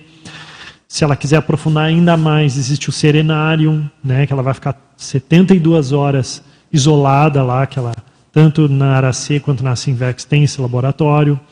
É, e aí outras técnicas do tipo fazer atividade física, suar, sair de férias, viajar. Então tem trocentas vou alternativas. Um, vou falar uma técnica que eu sempre uso, assim, quando eu tenho essas repetições assim de de coisas que eu não quero pensar, mas aquilo fica martelando. Eu arranjo uma palavra assim que eu considero super de ponta, tipo cosmoética, interlúdio, e fico repetindo aquilo até aquilo sobrepor ao que eu estou pensando, entendeu? Então, por exemplo, eu estou pensando numa coisa assim que não é legal. Ah, aquilo fica repetindo, né? Igual uma ladainha, assim, lembrando da, das épocas passadas. Fica lá. Aí eu faço o contrário. Eu faço assim, cosmoético, cosmoético, cosmoético, cosmoético, cosmoético entendeu? Para aquilo ir dissipando, né? Ou então eu procuro alguma coisa para estudar, entendeu? Porque, assim, tudo bem que a desassimilação, mas, assim, para você conseguir fazer desassimilação energética, essa coisa de pensanidade repetitiva, aí é mais daquela ponta do pensamento, entendeu? Então tem que colocar uma outra coisa naquele lugar. Tem um outro Entendeu? ato que eu acho que é muito válido então, nesse caso. Eu estou falando da minha. Né, eu não tenho condições só de trabalhar com energia e esquecer. Eu tenho que colocar outra coisa de pensamento no lugar daquele pensamento, entendeu? É, tem um outro ato que eu acho que é um ato muito importante, que é o ato do perdão. A pessoa perdoar. Que ela, se a situação que está na cabeça dela envolve pessoas ou envolve alguma ideia que ela ficou ali, que ela né, foi mal compreendida, enfim. Ela perdoar. Porque perdoa, se a pessoa perdoa, ela abre mão da situação. E aí isso é. ajuda a liberar. É, aí tem uma questão assim que para mim também é o nó. Que assim, você não deve ficar pensando no mal, é, mal da pessoa, mas não pode esquecer o mal que a pessoa fez. Então, o perdão vai em relação à pessoa, né? Para mim é um nó também, sabe? Eu tenho isso até no meu código pessoal, porque para mim é difícil. Você vai é, é, dissociar, entendeu? A pessoa daquele mal que não é da pessoa, né? Aquele mal é o mal, Entendeu? É uma coisa que não, não leva ninguém a lugar nenhum. E que aquela pessoa escorregou ali. Entendeu? Então, dissociar isso, para mim, é difícil também. Né? É, é, uma coisa que eu coloquei até no meu código, porque é isso que eu quero aprender até eu dessomar, para não chegar lá em cima e fazer, e fazer e escorregar né? na para maionese, na para casca de banana. Vamos lá. Mais alguma coisa, gente? Alguma dica mais? Tá, Para tá. muita gente, viu? Quer? Eu também tenho esse problema. Tenho, tenho dificuldade. É o, é o argumento ad hominem, né? Quando você usa ele. É. Você está misturando as duas coisas. Então, é, essa separação. O que acontece? Você vincula o, a, o, o trafar cometido com a, com a pessoa. Isso. Eu não sei por que, não, que faz não, essa vinculação isso. tão forte. Eu tento atirar, mas não, não é fácil, não, viu? Mas nesse sentido, Rosa e Antônio, que, que eu vejo? Eu observo como que o Valdo agia. E ele tinha muita paciência com a gente. É, Vamos combinar. Muito, ele tinha muito. muita paciência com a gente. É. Poxa vida, e eu olho para mim, pô, um monte de besteira que eu já fiz. Claro. Entendeu? É. Pô, o cara tinha maior paciência é. comigo, pô. E aí eu vejo assim, pô, como é que ele conseguia? Eu tenho dizer, isso escrito no meu caderno. Assim que eu cheguei aqui, cheguei em 2001, antes de muita gente chegar. E eu fiquei impressionada. Eu, eu coloquei isso, eu escrevi. Eu falei assim, gente, se eu sou da mesma patamar de todo mundo, e às vezes não tenho paciência, e o professor Valdo, na minha, na minha avaliação, desde aquela época, estava num patamar evolutivo acima e tem paciência comigo, como é que eu não vou ter com, com quem é igual a mim, entendeu? Exatamente. Aquilo me impressionou de uma maneira, não quer dizer que eu fiquei paciente a partir daquilo, não. Mas eu comecei a refletir, entendeu? Porque acho que faz parte da evolução também você criar essa essa paciência positiva, porque não é submissão, não é largar para lá. Entendeu? Então, e aí dentro do que você trouxe, né, da, da, da necessidade da gente separar o mal que a pessoa fez da, da pessoa. pessoa. É, e por que, que isso é importante e necessário até? Porque a gente precisa identificar. Poxa, Isso. porque mal é mal, anticosmoética é anticosmoética, ponto. Não tem Não tem negocinho. Mas e a pessoa? Pô, assim como eu, eu cometo atos anticosmoéticos. Boa parte deles por não saber, não entender. E aí, puxa, quando, eu, quando alguém fala para mim, pô, Marcelo, mas você pisou na bola aqui. Putz, né? Tá bom, vou lá, o que, que eu tenho que fazer e tal para corrigir, para mudar. Então eu acho que esse comportamento de ter paciência com o outro é um comportamento que eu olhava para o Valdo e, e, e, olhava, pô, se ele está tendo paciência comigo, como que eu não vou ter paciência para com os outros? É uma coisa para mim muito lógica.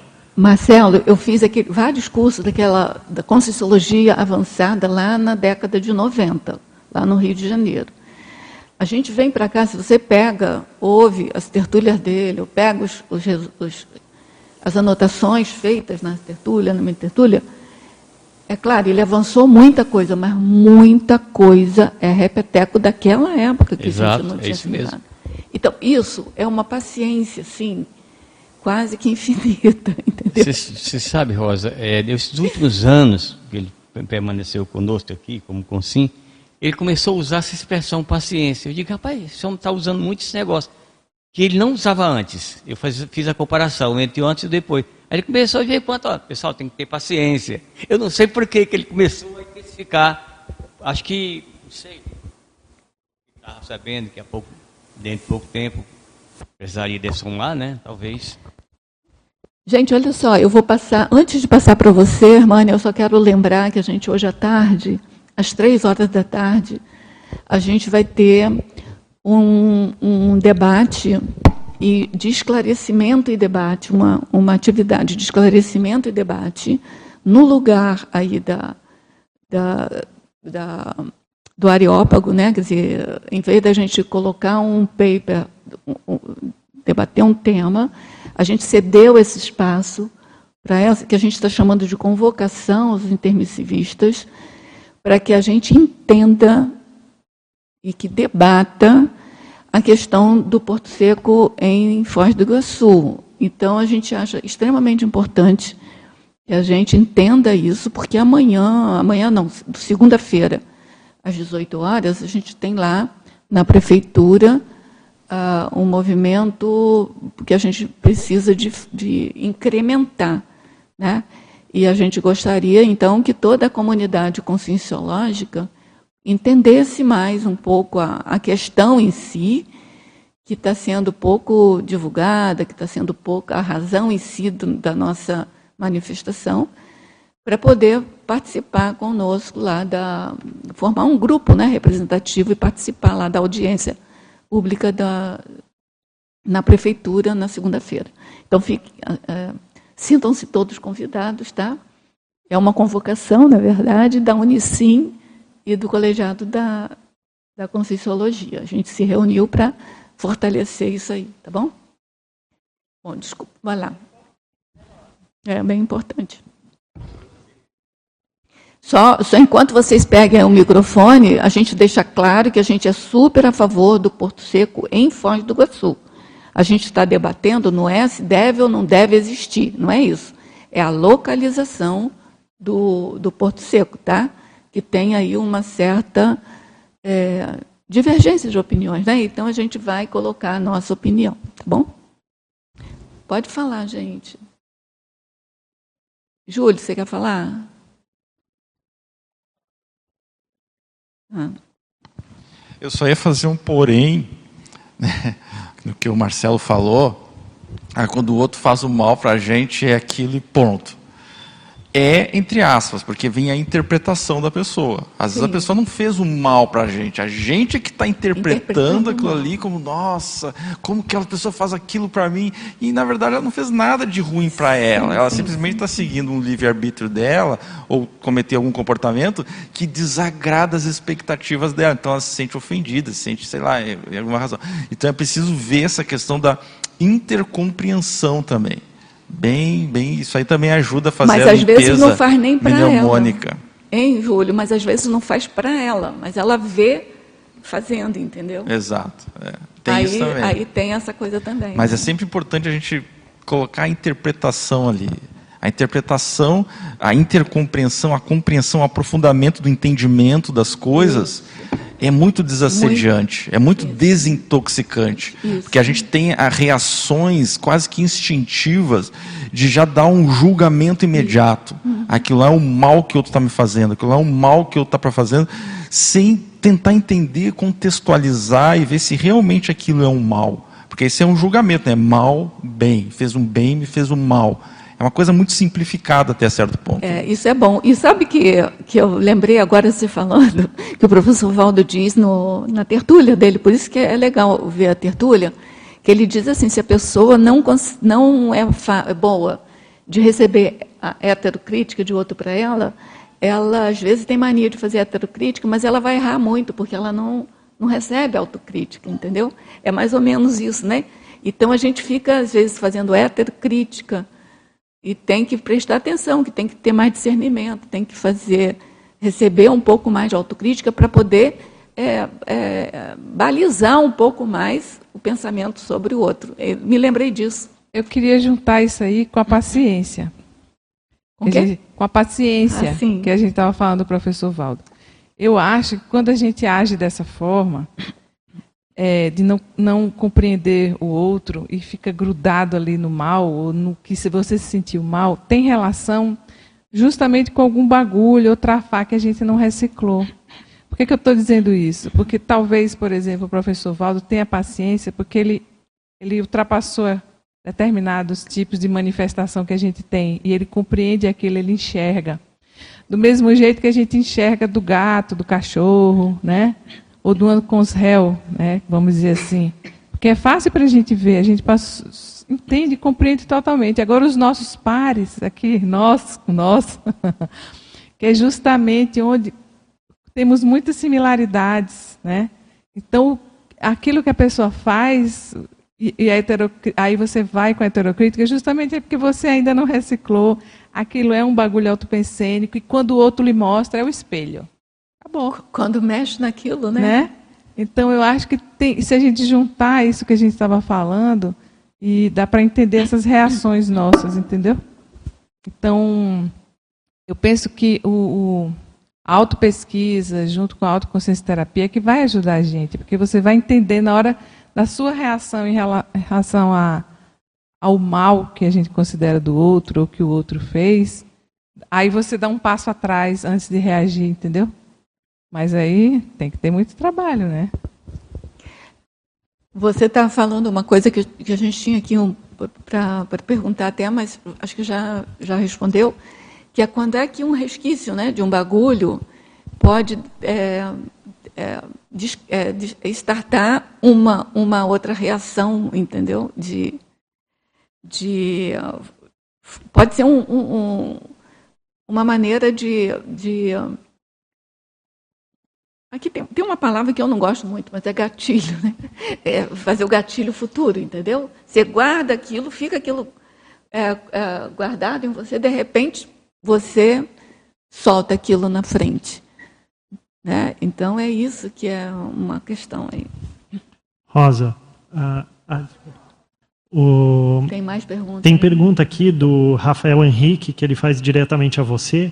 Hum. No momento que você citou sobre a técnica da repetição mental de neologismo conscienciológico, tipo, você falou cosmoética, cosmoética, ah, cosmoética. Sim, sim, sim, e ele pergunta se tem algum verbete relatando essa técnica. Não, que eu saiba, não. Nem sei, sabe? Pode ser até que tenha e eu não tenha e eu não tenha é, ciência, né? É. Ciência é. disso. E ele faz uma outra pergunta sobre a prática da técnica de leitura cotidiana de conteúdo evolutivo cosmoético para higiene consciencial. Se isso tem algum verbete. Olha, a primeira pergunta eu me lembrei agora. Eu só não sei o título, mas eu acho que a Adriana. Adriana. Lopes. Adriana Lopes, eu acho que fez um verbete muito próximo dessa técnica. Não é bem a mesma técnica, mas é bem próximo. Eu só não lembro agora de cabeça o título, tá? Mas aí depois eu posso até procurar e, e disponibilizar aí. A outra pergunta é o quê? Sobre higiene consciencial.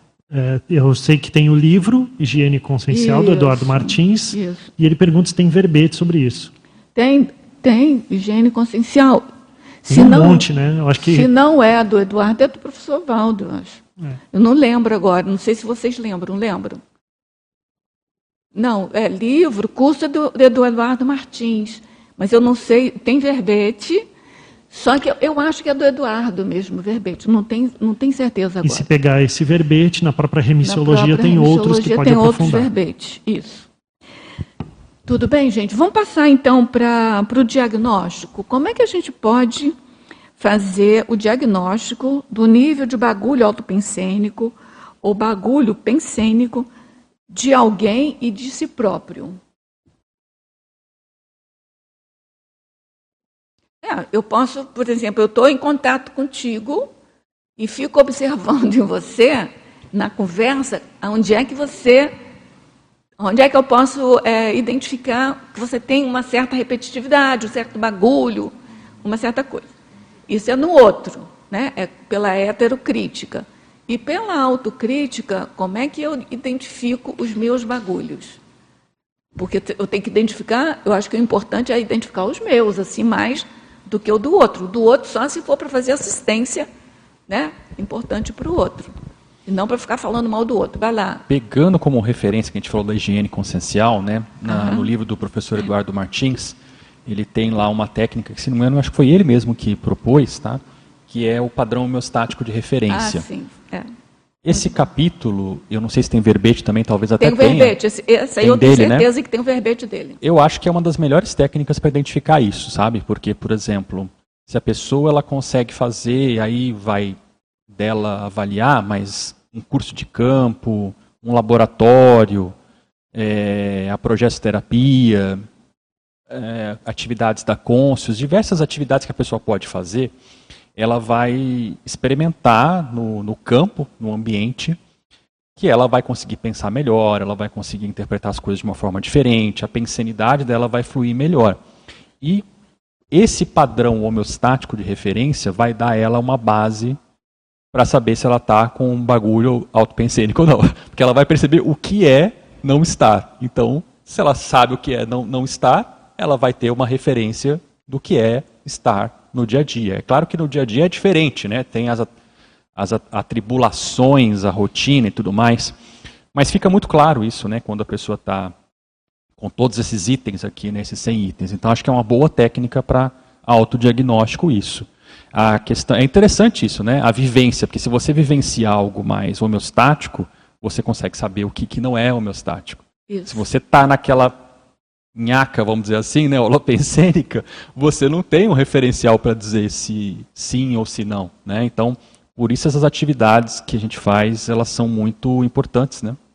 é, no meu livro eu conto uma no meu livro eu conto uma, uma passagem minha assim eu não chamei de, de, de padrão homeostático de referência mas no fundo é eu tive uma projeção que na projeção eu conseguia ter um desempenho energético x e aí toda vez que aqui no intrafísico eu tinha dúvida da minha capacidade eu lembrava daquilo e aí vinha a força para eu não, se lá no extrafísico, que eu sou quem eu sou, eu consigo, por que, que aqui eu não consigo? Aí eu. Então foi uma maneira que eu usei o padrão de referência, que depois o Eduardo chamou, né? Padrão de referência é, extrafísico, é para eu superar determinadas molezas minhas aqui, sabe? Dúvidas e patopensinidade aqui. Eu acho que isso funciona muito, é muito importante. É entendeu? É interessante que eu também tive uma vivência parecida, mas no meu caso eu, eu tentei avaliar assim, o que, que é um bom estado vibracional, o que, que não é tão bom assim, né? Você tem como referência aquilo que você que fez numa outra condição mais fácil uhum. e mais intenso e no dia a dia aqui como é que você está, né? Então, de fato, é. essas experiências são importantes. É, isso é legal também. É. Pode falar. Oi. Oi, Rosa. Falar, tudo bem? Não sei se está tá escutando. Sim. Tá. Fala mais assim. É, não sei se eu percebi bem, né? Essa questão de, é, de saber o bagulho teu e do outro, né? Isso. Eu sei contar do meu, porque eu percebi, mas muito tempo, só com a maturidade, a experiência para poder perceber o que, que é o meu bagulho. Que eu sempre dizia, mas eu estou incomodando vocês porque eu não sabia receber crítica, né? Eu estava certa, eu estava na minha e pronto. Então, com isso, graças, né? Eu digo graças, eu não sei, a lucidez e a vontade de querer aprender. Sim. Como que você é e como que você funciona. Muito bem. Então eu daí aprendi a perceber todos os meus bagulhos, né? E nisso eu vou limpando tudo. E na minha pensanidade, eu vou vendo o que, que ficou, que ainda estou pensando, ou que vem, para poder limpar. Então, cheguei, estou chegando ainda, né? Consegui, vou conseguir. É, essa serenidade, essa paciência, porque esse também eu aprendi muito, né? Que vocês falaram muito sobre a paciência. Eu não tinha paciência com nada. Tinha que ser tudo rápido. Né? Então, eu também não sabia ouvir né, o outro. Então, essa foi a minha questão de, nessa vida, de aprender a paciência. E com a paciência, você vai aprendendo tudo, né? Tudo. Então, chegou, estou chegando, a serenidade. Eu só queria colaborar a minha experiência, né? Sim, pode falar. Como que eu funciono, porque a gente é uma cobaia, né? Ah. De si mesmo. Muito tá bom. Tá bom? Muito bom. Tá, obrigada. É, mais alguma coisa vocês querem falar? Eu, é, porque assim, ó, é, o diagnóstico, né, a identificação. A gente penseniza o tempo todo. Então, didaticamente, a gente poderia talvez classificar os pensenes em unidades pensênicas, talvez, né, para a gente poder fazer essa avaliação. Agora, eu tenho assim três parâmetros, três referências para tentar identificar esses bagulhos autopensênicos. Primeiro, é avaliar, estudar esses pensenes que são muito carregados em emoção. Eu acho que esse aí é um primeiro. Alta sede, praticamente. Né? É, alta sede. Apesar que também tem a questão da, da, da a emoção positiva também. Sim, sim. Enfim, mas dá uma atenção maior para essa pensenidade, que ela é recorrente, ou ela é pontual, é. enfim, mas que ela está muito lastreada por emocionalismo. O segundo ponto é aqui na. Tem até que na pensenologia, na quarta linha, que é a autopensenização improdutiva. Acho que isso é um ponto também. Muito bom. Eu até fiz um vídeo esses dias falando disso, que é a qualidade do nosso espaço mental. Se a gente fazer esse monitoramento, a gente vai se surpreender com quanta a quantidade, né, quantidade de pensenizações vazias que a gente tem às vezes durante o dia. Então eu acho que é, uma referência é a produtividade dessa pensenidade. Então vou dar um exemplo, né? Puxa, eu estou pensando, sei lá, num tema que eu estou pesquisando, estou pensionizando é, em alguma forma de ajudar alguém, eu estou pensionizando em temas, em interesses evolutivos, então fica essa, essa proporção, né? fica essa balança. Quanto mais a minha pensionidade é preenchida com interesses evolutivos, menos é, chances é, de predisposição para o bagulho autopensênico. Né? Mas, menos claro, espaço, é, né? É menos espaço. Claro que é difícil de ficar pensionizando o tempo todo só, mas é o nosso desafio. E um terceira, uh, terceira critério ou técnica seria o seguinte: a gente tentar identificar ou avaliar aqueles pensenes mais proeminentes, mais destacados, é, na nossa pensenidade, claro, estão em desconexão com os nossos mais elevados princípios e valores evolutivos. Então, essa discrepância, e a gente sente às vezes incomodado, sei lá, um dia que a gente eh, perder um dia, às vezes, fazendo coisas que, que não eram prioritárias ou coisas subcerebrais, aí tu chega no final do dia e aí tu te toca, puxa, o meu dia hoje ele foi incoerente com aquilo que eu sei que é o mais saudável, com aquilo que eu sei que é o melhor, é o melhor aproveitamento do meu dia. Então, acho que isso aí é um indicador também. Seriam esses três uh, indicadores: o emocionalismo, a improdutividade e a desconexão, e a desconexão com os nossos valores e princípios mais evolutivos. E você, eu vou, vou lançar a pergunta para vocês aí já responderem. É, eu queria saber se vocês acham que ah, essa técnica de você ver no outro, né? você falou muito de si próprio. Se a parapsicosfera, estudar a parapsicosfera da pessoa ajuda, aí incrementem aí na hora da resposta. Só para incrementar o pudim, né, Rosa? é, eu acho que faz parte do diagnóstico, né? Por exemplo, a gente que trabalha dentro da consciência terapia, a gente precisa desenvolver isso para até ajudar o outro a perceber o que ele não está percebendo, né? Uhum. Então, as energias, a parapsicosfera, ela fala muito. Muitas vezes monta um campo ali que você, a pessoa está falando A e o campo está falando C. E aí a gente ajuda a pessoa a. Por que, que você está falando isso e, e a manifestação está formando esse tipo de campo, a leitura é outra, né? Então, eu acho que isso de ler o outro, de ajudar na, nesse diagnóstico do outro, aqui a gente precisa fazer bastante, né? Porque se a gente trabalha com a questão, por exemplo, ali da, do consciência cobaia, veja, o conscienciômetro ele tem que estar o tempo inteiro, né? É, ajudando o outro a ver um traço, o consciência terapeuta. Você, quando está na docência, um, um, aluno faz uma pergunta, você tem que ver as entrelinhas dessa pergunta, e é na leitura do outro, né, do bagulho do, do autopensênico do outro, que você vai ajudá-lo com atares para fazer a reciclagem. Então, não, não é uma intromissão, não é um, um dedo na cara, mas é, é aumentar essa percepção do outro para ajudá-lo, né, com essa intenção.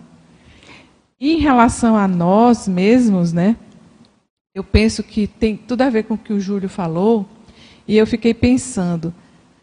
Porém, tem épocas que a gente está tão ali uh, no lugar acomodado do voluntariado, ou sem desafios, por exemplo, dentro da liderança, que quase nem aparece muito, muita reação.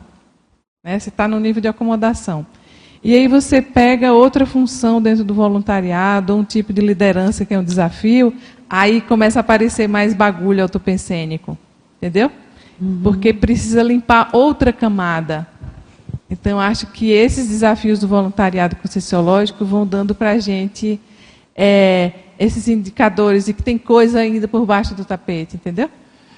É boa, para a gente não criar a ideia de que o antibagulhismo autopensênico é a poliana, é aquela coisa ah, da pessoa ficar alienada e, ah, não, estou sempre no positivo, no evolutivo, e aquilo, paradoxalmente, se torna um bagulho autopensene. Isso, isso aí que o professor Valdo chama de pró-pensene, que é estar tá sempre a favor do pensene do outro. Isso é uma faca de dois, de dois legumes, como a gente é. diz da brincadeira. Aí, só que, é exatamente isso. Então, a outra, outro complemento é assim, às vezes aquela produtividade da autopensenização, que, a gente tava, que eu falei antes, o que é mais produtivo para a autopensenidade da pessoa, no momento, é um descanso. Sim. Então isso também parece é, é paradoxal, é paradoxal também. Às vezes a pessoa fica naquela, não, tem, tem que pensar na evolução, na assistência, na cosmoética, Sim e às vezes ela está num processo às vezes, de estresse, de pressão muito grande, que o mais produtivo para ela naquele ela, momento é exatamente ela, dar uma acalmada aí. E em relação à pergunta que você falou do, do identificar o bagulhismo do outro, é complexo. É, é, é útil, é importante, mas é, é complexo. Acho que a gente precisa de muita paciência para escutar, para ter essa intercompreensão que a gente falou a gente tem que estar tá bem resolvido, porque se a gente está né, meio alterado ali, isso vai tudo é, vai, vai afetar, a, a, vai interferir na leitura que eu estou fazendo da, da, da, outra consciência, a empatia, a escuta, muita escuta, porque de certa forma, eu já falei aqui outras vezes, de certa forma na conscienciologia, nós somos meio que é, programados, essa palavra não é ideal, né? mas aquela coisa de fazer atares, fazer atares. Então é muito, é, é, é, é muito direcional, aquela coisa a gente tem que falar, falar, falar. E, e às vezes para a gente fazer uma boa tarde, a gente tem que ter uma escuta muito boa. Não é mecânico, tem que ter Exato, e é escutar, e aquela coisa da interlocução, escutar também, ter essa modéstia uhum. de não acreditar que nós somos sempre o, detentores Sim. da verdade, do certo, e o outro é sempre o assistido, entendeu? Então, isso aí é um outro, outro aí da outra discussão. E a anti-apriorismose, que, que é, tá tudo nesse bojo também. Então, isso uhum. tudo, olha como é difícil, tudo que tem que depurar para a gente poder ter uma maior probabilidade de identificar o, o, o bagulho autopensênico do outro. A gente que trabalha com atendimento, eu trabalho com atendimento, aqui tem outros, outros profissionais, claro que com a prática, a gente atende a pessoa, a pessoa nos procura exatamente para fazer essa identificação e tal. Então, entre aspas, às vezes fica mais fácil porque a pessoa está mais aberta e a gente está ali com aquele propósito. aquele propósito. Agora, no dia a dia, no convívio dos colegas, pode ser mais difícil ou até mais fácil também, porque daí tu vai vendo a pessoa mais autêntica. Que... E aí aparece. Uhum. Eu queria passar demais. depois para a superação disso, sabe? Eu queria, já vou deixar aqui o, o que eu quero, mas vocês respondam. É, como é que a escrita de um livro pode ajudar na superação disso? Né? E outra, outros tipos de superação, mas podem falar o que vocês iam falar. Eu acho que quem está na. Não sei quem vai falar primeiro. Vai lá. Você quer que eu já entre nessa questão do, do, do livro? Responde, fala o que você queria falar e emenda no livro. Tá, é, não, o que eu acho que vale a pena complementar disso que foi falado aí é, é que tem a questão do amparo extrafísico de função, né? Então, então quando tem lá, a Irvânia trouxe a questão da consciência terapia, existe um amparo de função sim, muito específico para isso, assim como tem outras atividades aqui que a gente realiza. E isso pesa muito na hora de você poder fazer essa leitura de psicosfera, porque as coisas ali são mais otimizadas. Não que a pessoa não possa errar, mas Sim. estão bem mais otimizadas. Fica mais claro. Né? O que eu acho que a pessoa tem que ter autocrítica é na hora que ela está, ela com ela mesma, vamos dizer assim, se ela tem esse, essa capacidade, esse know-how de realmente ter uma percepção parapsíquica de aura e uma um discernimento para saber se o que ela está percebendo realmente é alguma coisa assertiva ou é uma coisa que ela já tem um fac na, na memória dela de certo e errado em relação à pessoa, ideias pré-concebidas. Sim. Então eu acho que isso é uma coisa que tem que ser levada em consideração, que é o amparo de função. Sim. Acho que o amparo de função tem um papel muito grande e aí a pessoa quando ela mistura as estações, ela pode realmente ter dificuldade nisso. Podemos incluir aí o parapsiquismo pessoal também? Porque Exato. você pode não estar no set lá, você pode não ser consciencioterapeuta e nem conscienciômetra. Mas se você tem uma, um amparo de função, um parapsiquismo, é bem capaz de você superar momentaneamente, se for para o bem do outro, você pode. É, porque eu acho que a questão do amparo extrafísico de função eu trago à tona porque é um ambiente otimizado para aquela finalidade. plenamente contigo. E o parapsiquismo, ela com ela mesma, ela tem que ver a intenção, né? Qual é a intenção? intenção? Ela pode ter Não, parapsiquismo, mas qual é o discernimento, qual é a, a intenção, Sim. qual é o objetivo, né? Sim, concordo. Enfim. É, em relação ao livro, é, eu acho que, olha, é um desafio, né? É um desafio, porque a pessoa, ao criar uma rotina de, de, de escrita, ela tem esse desafio, desafio de desassediar a temática, né? Desassediar a rotina dela engrenar naquele tema. Então, acho que é um desafio importante, sim, para essa questão dos bagulhos autopensênicos, né? Embora isso também não é garantia de muita coisa. Né? Porque se fosse assim, vamos dizer assim, né? Ah, se, se a produção de GESCONs fosse garantia de alguma coisa, então todo mundo que faz GESCON estaria super desassediado. Eu penso né? que naquele momento então, da assim, escrita, é... É, naquele momento da escrita, você se dedica àquele Exato. tema. E Exato. aí o mundo em volta é. meio que para. É. Então nisso ajuda Perfeito. a desconectar. Mas eu concordo plenamente Perfeito. com você. Se você não tiver a vontade de, de, de manter esse padrão, aquilo pode voltar, porque é nódulo, né? Você pode voltar. Sim, exato. É, é um bagulho. Eu, na, na escrita, na escrita, a própria já começa com a intenção da pessoa, já muda. Ó, vou escrever aqui um livro para ajudar outras consciências. E aí ela vai escrever uma GESCOM que é sobre conscienciologia, ou seja, paradigma consciencial. Daí a pessoa vai ter que entrar em uma série de temas homeostáticos Proex, Cosmoética. Isso aí tudo vai né, incrementando o holopensene dela. Então isso realmente é uma técnica forte. Facilita. Boa. Agora eu, eu, fiquei olhando, vendo você e falando assim, se a pessoa ficar, olha, essa técnica que eu vou falar no meu livro, porque eu lembrei de fulano. É, aí, aí pronto, você bota tudo aí por pessoa, água abaixo. É. Não, isso aí acontece às vezes. É, isso acontece, a pessoa, é. ela faz, por exemplo, uma, um relato autobiográfico e começa a metralhar começa... fulano, Beltrano. Então ela está fazendo uma catarse ali, né? É. E aí pode ser que ela pode até fazer aquilo desde que ela não publique, depois coloque fora aquilo ali. Vai, pode até ajudar ela a fazer um, um ali um autodesassédio. Agora, aquilo profissional que a gente está falando, uma GESCOM profissional publicada, com certeza não serviria. É. Indireta é dura, né? É. é, mas normalmente você tem que, quer dizer, eu acho que a, a, princípio você precisa né, de ampliar o conhecimento sobre aquele assunto, precisa de dedicar o estudo, a pesquisa daquele assunto. Nesses momentos, eu não sei com vocês, mas comigo, assim, o mundo para e eu fico ali, ó, é. meu mundo é aquele. Então, realmente, aquilo ali é como se fosse um respiro das minhas idiosincrasias, entendeu? É, eu só queria, eu concordo com tudo que o pessoal comentou sobre o assunto, tanto do ponto de vista do diagnóstico quanto da superação. Queria trazer dois pontos que eu acho que também podem ser complementares aos que já foi falado. É, primeiro lugar é o argumento de que tudo que o trabalho que a gente está fazendo aqui visa a gente ter autonomia do ponto de vista evolutivo. Então, essa autonomia é, exige que a gente aprenda a fazer isso, aprenda a gente mesmo a descobrir os, os bagulhos autopensênicos e resolvê-los. Eu acho que dentro dessa ótica, uma das coisas que a gente pode fazer é estudar o material da Conscienciologia que trata sobre isso.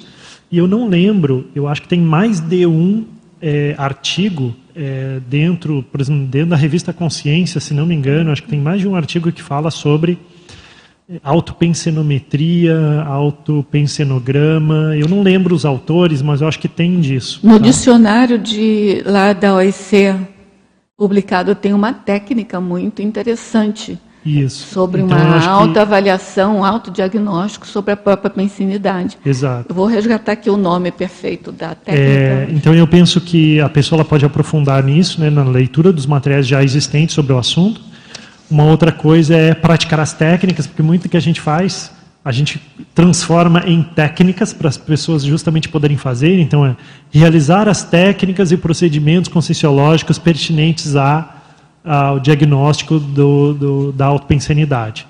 E do ponto de vista da superação, é, trazendo também uma abordagem um, uh, diferente ou complementar aquilo que já foi falado, na página 1 existe a sinonimologia, mas também existe a antonimologia. antonimologia uhum.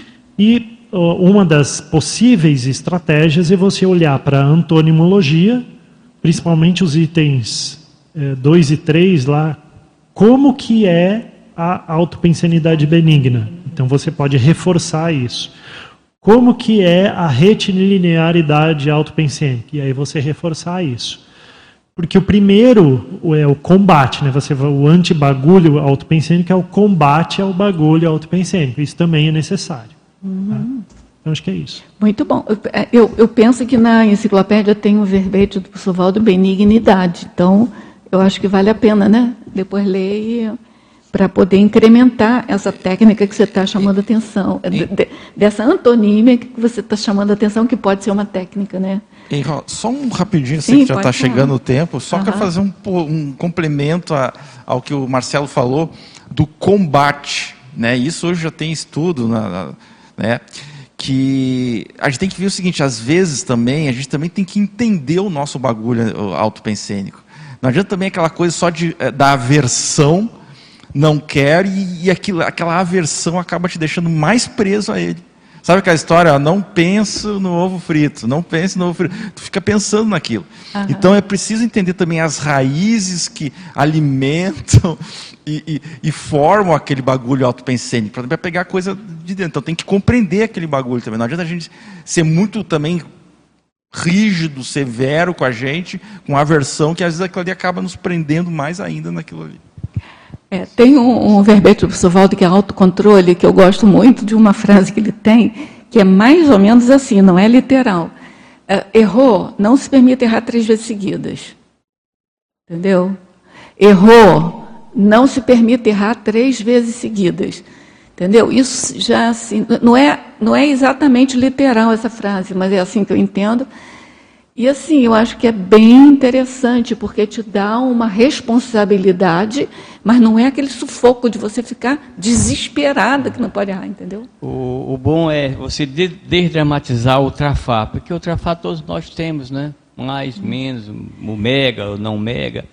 Então, dramatizá-lo é, não é muito bom, não. O negócio é desdramatizar. O Djalma Fonseca ele usa muito essa expressão dentro da, dentro da conscienciometria. Acho que tem até verbete isso aí. Não sei se é dele ou de alguém, mas me parece que tem esse assunto aí. É, tem um limite. Tem um limite para desdramatizar, né? Porque de repente a pessoa desdramatiza é, tanto não, que não, não pode levar para o lado da banalidade, porque essa palavra não pode ser é, confundida não, tá? Tem que levar a sério. Gente, é, o nosso debate chegou ao fim, né? O tempo é, é, é esgotável, né? para nós aqui. Então, eu vou falar a pontuação para vocês do Círculo Mental Somático 573. Nós tivemos 78 espectadores simultâneos, 280 acessos, 11 presentes, dentre os quais cinco são autores. Tá? Eu agradeço muitíssimo a participação de vocês. Conto com vocês assim sempre, todo sábado, nesse mesmo horário, de 9 até 10 e 45, a gente tem um debate aqui e a gente conta com a presença de vocês. Então, até lá. Obrigada.